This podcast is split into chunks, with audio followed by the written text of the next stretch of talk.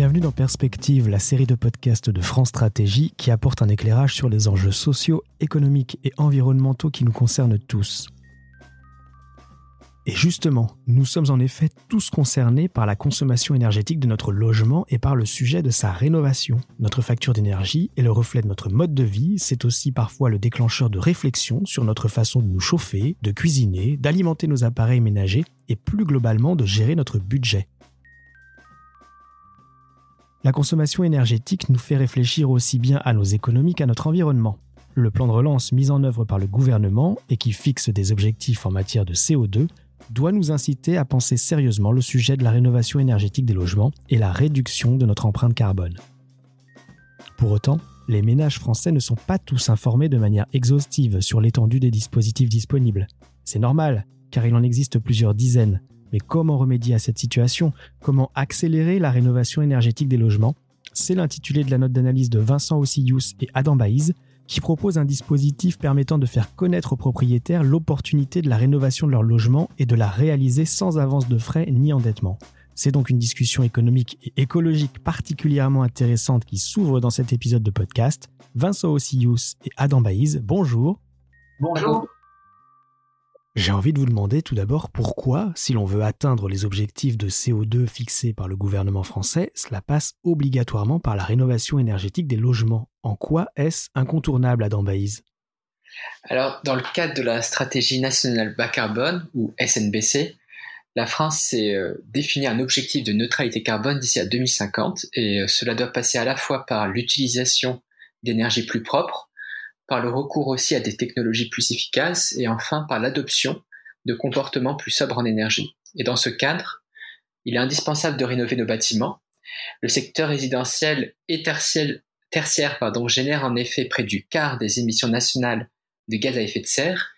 Les logements des ménages en particulier concernent entre la moitié et les deux tiers de ces émissions, et essentiellement à cause du chauffage où le gaz et le fioul restent très largement utilisés. Euh, je peux ajouter qu'en 2018, le gouvernement a adopté le plan qui s'appelle rénovation énergétique des bâtiments et a fixé un objectif de 500 000 logements rénovés par an d'ici 2025. Alors pour atteindre ces, objectifs de neutralité carbone, il faut monter à 700 000 logements rénovés par an et même plutôt à un million de par an, comme le suggère la Convention citoyenne pour le climat.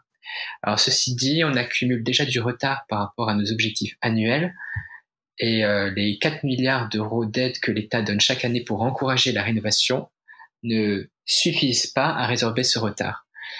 Euh, en particulier, l'élargissement et le renforcement de l'aide de Ma Prime Rénov. Avec cela, l'État euh, met sur la table 2 milliards d'euros supplémentaires pour accélérer la rénovation énergétique de logements. Et, mais pour que cette politique réussisse, il faut que les particuliers et les entreprises s'en emparent.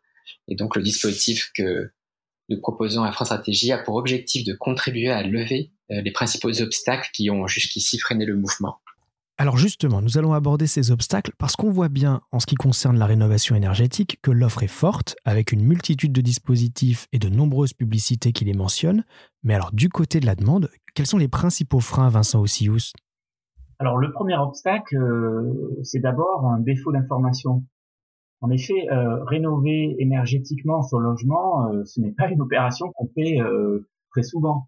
Donc du coup, pour la plupart des gens, on ne sait pas à qui s'adresser, on ne connaît pas bien les bons artisans spécialistes de la rénovation énergétique, on ne sait pas à qui faire appel ou à, à qui faire confiance. Donc on redoute aussi des problèmes pendant les travaux, les malfaçons, on ne sait pas non plus si la rénovation énergétique qu'on va nous proposer va permettre de réellement euh, générer des économies d'énergie Est-ce qu'elle va être de qualité? Donc combien on va économiser sur la facture euh, après après les travaux? Et si au total l'opération vaut vraiment le coup? Donc il y a énormément euh, de questions qui se posent, un défaut d'information parce que les particuliers ne sont pas spécialistes de ce domaine. Il y a un autre souci important, c'est bien sûr le financement des, des travaux beaucoup de particuliers n'ont pas euh, l'argent pour investir dans la rénovation de leur logement et certains d'entre eux ne peuvent même pas emprunter car, euh, les banques ne leur font pas crédit euh, compte tenu de leurs revenus, etc. Et donc, il faut à la fois résoudre un gros problème de défaut d'information Également un problème de confiance euh, dans les entreprises, les artisans, la qualité des travaux et les économies d'énergie attendues, mais aussi un gros souci de financement. D'accord, donc les principaux obstacles, on les connaît, ils sont identifiés. Maintenant, comment les contourner concrètement? Alors la proposition que nous faisons, c'est d'abord euh, de sélectionner des opérateurs de la rénovation énergétique qui seraient sélectionnés par la puissance publique et qui euh, auraient pour rôle d'avancer la totalité du financement des travaux et de se rembourser principalement par les économies d'énergie en complément des aides publiques. Donc ces opérateurs qui financent directement les travaux seraient également maîtres d'œuvre de la rénovation énergétique c'est-à-dire qu'ils seraient en charge de la réalisation des travaux, soit par eux-mêmes, soit par des artisans et des entreprises avec lesquels ils euh, contracteraient. Donc ils se remboursent en partageant les économies d'énergie entre eux et le ménage qui occupe le logement, donc sur une règle de trois quarts des économies euh, d'énergie sur la facture euh, vont à l'opérateur qui va financer l'investissement qu'il a réalisé pour financer la rénovation énergétique, un quart pour faire baisser la, facture énergétique du ménage. Donc le contrat entre l'opérateur et le ménage de partage de ses gains sur la facture énergétique dure jusqu'à ce que les économies d'énergie aient remboursé l'investissement pour les travaux de rénovation. Le contrat, par ailleurs, est attaché au logement, donc il se transmet lorsqu'il y a un changement de propriétaire ou de locataire. Il tient compte de l'évolution de la composition du ménage et il est fondé sur les économies par rapport à la consommation avant la rénovation. Donc du coup, un particulier dans ce système, un particulier qui souhaite faire rénover son logement, s'adresse à une plateforme ou un point de contact euh, faire euh, qui ont été mis en place et un opérateur de la rénovation qui est labellisé prend contact avec lui, établit un diagnostic énergétique ainsi que la rentabilité de l'opération compte tenu des aides publiques. Et donc, si je comprends bien, aucune avance de frais. Le particulier n'a rien à avancer. Il n'a pas à s'endetter. Euh, il n'a même pas à gérer la relation avec les artisans ou euh, il n'a pas à gérer les problèmes de malfaçon. C'est vraiment l'opérateur qui se charge de tout ça. Il existe par ailleurs un système de garantie publique, car ce sont des opérations euh, complexes, et donc l'opérateur peut faire des erreurs, hein, il peut se tromper, mal évaluer par exemple la rentabilité, ou se trouver confronté à des travaux plus difficiles à réaliser que ceux qu'il avait euh, prévus. Et donc afin que les entreprises euh, se lancent dans ce business, c'est quand même un business risqué, c'est des investissements de long terme, il faut une garantie publique pour limiter ces risques.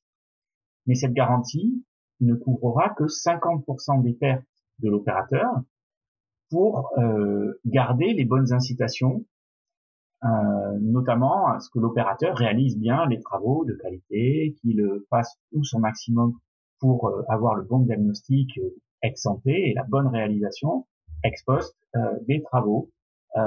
donc le fait que la garantie publique ne couvre que 50% aligne les intérêts de l'opérateur et de la puissance publique ainsi que ceux des ménages. Tout le monde a intérêt à ce que les travaux soient bien réalisés et que les économies d'énergie réalisées soient très performantes. Alors, ce fameux opérateur dont vous nous parlez, comment on peut le qualifier? C'est un chef de chantier, un maître d'œuvre, un conducteur de travaux? Alors, c'est plutôt euh, le maître d'œuvre. Euh, donc, c'est lui qui euh, pilote la réalisation des travaux. Il peut les faire lui-même ou il peut les, les sous-traiter à des artisans, des PME. Euh, donc il est euh, euh, en, en, charge effectivement de la conduite des travaux. ça peut être une entreprise générale, ça peut être une société d'économie mixte, ça peut être des fédérations de PME. Voilà, ça peut être différents types d'acteurs, mais il a la responsabilité pratique et juridique de la conduite et de la bonne réalisation des travaux. D'accord. Maintenant, toujours pour rester dans du concret, quels sont les bénéfices qui seraient permis par ce dispositif? Est-ce que vous avez des exemples pour nous permettre de visualiser un peu l'ensemble? Ah oui, tout à fait. Euh, pour tester le dispositif, nous avons considéré plusieurs types de logements et plusieurs travaux de rénovation. Et à chaque fois, nous avons estimé le coût des travaux, la réduction des émissions de CO2 et les gains sur la facture énergétique. Et en tenant compte ou non des éventuelles aides publiques, nous avons calculé le nombre d'années nécessaires pour obtenir un niveau de rentabilité suffisant pour l'opérateur.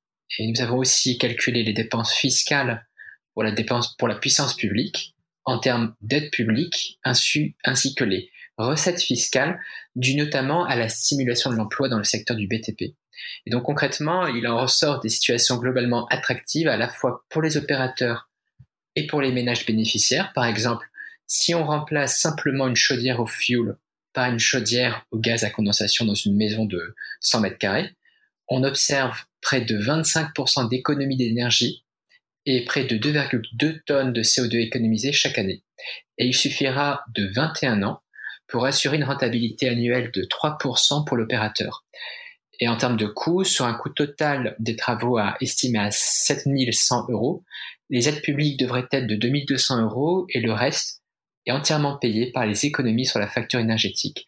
Et peut-être pour donner un deuxième exemple où les travaux sont plus conséquents, euh, on peut évoquer le cas d'une maison individuelle construite euh, dans les années 50 et chauffée au fioul.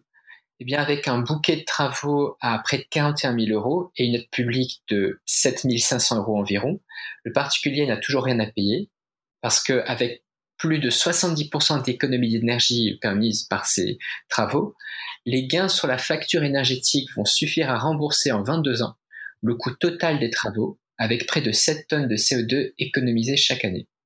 Ah oui, effectivement, 7 tonnes, c'est loin d'être anodin. Alors vous dites également dans la note d'analyse que ce dispositif serait gagnant-gagnant. C'est très ambitieux. Est-ce que vous pouvez nous résumer en quoi tout le monde y gagne, Vincent Oussius Oui, alors euh, c'est un dispositif euh, à la fois gagnant euh, pour la collectivité, hein, pour la société, parce que il peut générer un investissement supplémentaire dans la rénovation énergétique des logements de l'ordre de 7 milliards et demi par an 250 000 euh, rénovations supplémentaires. Et ça, ça a généré 0,3 euh, points de croissance du PIB euh, donc par an supplémentaire. Et c'est à peu près 100 000 emplois également. donc c'est à la fois des gains économiques et c'est aussi des gains bien, bien, évidemment environnementaux parce que c'est une réduction des émissions de carbone. Donc de l'ordre euh, pour les dix premières années, euh, euh, lorsque en régime de croisière, c'est de l'ordre de 2,4% des émissions du pays qui seraient supprimées. donc ça, au bout de 10 ans, bien évidemment, chaque décennie supplémentaire multiplie ce chiffre par par deux, par trois, au bout de deux ou trois décennies. Donc c'est gagnant également pour les opérateurs car ça permet de solvabiliser la demande et de développer un marché qui a un énorme potentiel. Euh, qui aujourd'hui, c'est un potentiel qu'aujourd'hui, euh, il n'est pas suffisamment euh, exploité. Il y a beaucoup euh, d'emplois et de d'activités économiques à la clé, mais aujourd'hui, ce marché, il a euh, du mal à se développer. Donc, avec l'appui de la garantie publique, on réduit nettement les risques euh, sur ce type d'opération pour les entreprises et donc, plus d'entreprises peuvent se lancer euh, sur ce marché. C'est également gagnant pour les particuliers. Ils bénéficient euh, d'un logement euh, qui est rénové, donc qui est plus confortable, notamment en hiver, bien sûr, mais aussi en été, parce qu'on sait qu'aujourd'hui, avec les canicules, les grosses chaleurs, c'est important d'avoir un logement bien isolé aussi pour l'été. Ils n'ont à avancer aucun argent, ni à s'endetter. Ils ne supportent aucun risque euh, sur la réalisation de la qualité des travaux, euh, ni en cas d'insuffisance euh, des économies d'énergie liées à la rénovation. Donc pour eux, c'est tout bénéfice. Ils voient leur confort s'améliorer, ils n'ont pas à payer et ils bénéficient d'une économie sur leur facture énergétique immédiatement après la rénovation. Donc c'est un dispositif qui permet d'aligner les intérêts de la puissance publique, des opérateurs privés et des ménages. Tout le monde est gagnant car tout le monde a intérêt à ce que la rénovation soit bien faite au moindre coût, tout en générant euh, le plus d'économies d'énergie possible. Par ailleurs, il est prévu une remontée automatique des informations sur le coût, euh, les économies d'énergie réalisées et la rentabilité des opérations ce qui permet d'optimiser les aides publiques. Elles ne sont mobilisées que lorsqu'elles sont nécessaires, avec une clause de retour à meilleure fortune si les économies réalisées sont plus fortes qu'attendues. Donc ça permet également de suivre de très près la performance des opérateurs de la rénovation et d'écarter rapidement du dispositif ceux qui feraient trop d'opérations non rentables ou trop coûteuses euh, par rapport aux autres opérateurs. Ça permettra d'établir une véritable confiance à travers des marques reconnues euh, par le grand public et du coup euh, la confiance étant reconstruite, ils auront moins de crainte de s'adresser donc et de et d'engager des travaux de rénovation. Eh bien effectivement, c'est un cercle vertueux que vous nous présentez. Vincent Ossius et Adam Baïs, merci infiniment à tous les deux pour cet échange autour de la note d'analyse intitulée Comment accélérer la rénovation énergétique des logements. Cette note, on la retrouve en intégralité sur le site de France Stratégie et avec le document de travail qui l'accompagne, ainsi qu'une fiche explicative et synthétique très bien faite. Et comme toujours, merci d'écouter le podcast Perspective. Abonnez-vous si ce n'est pas encore fait. N'hésitez pas également à le partager à vos contacts. Tous les travaux des experts de France Stratégie sont à retrouver sur le site stratégie.gouv.fr.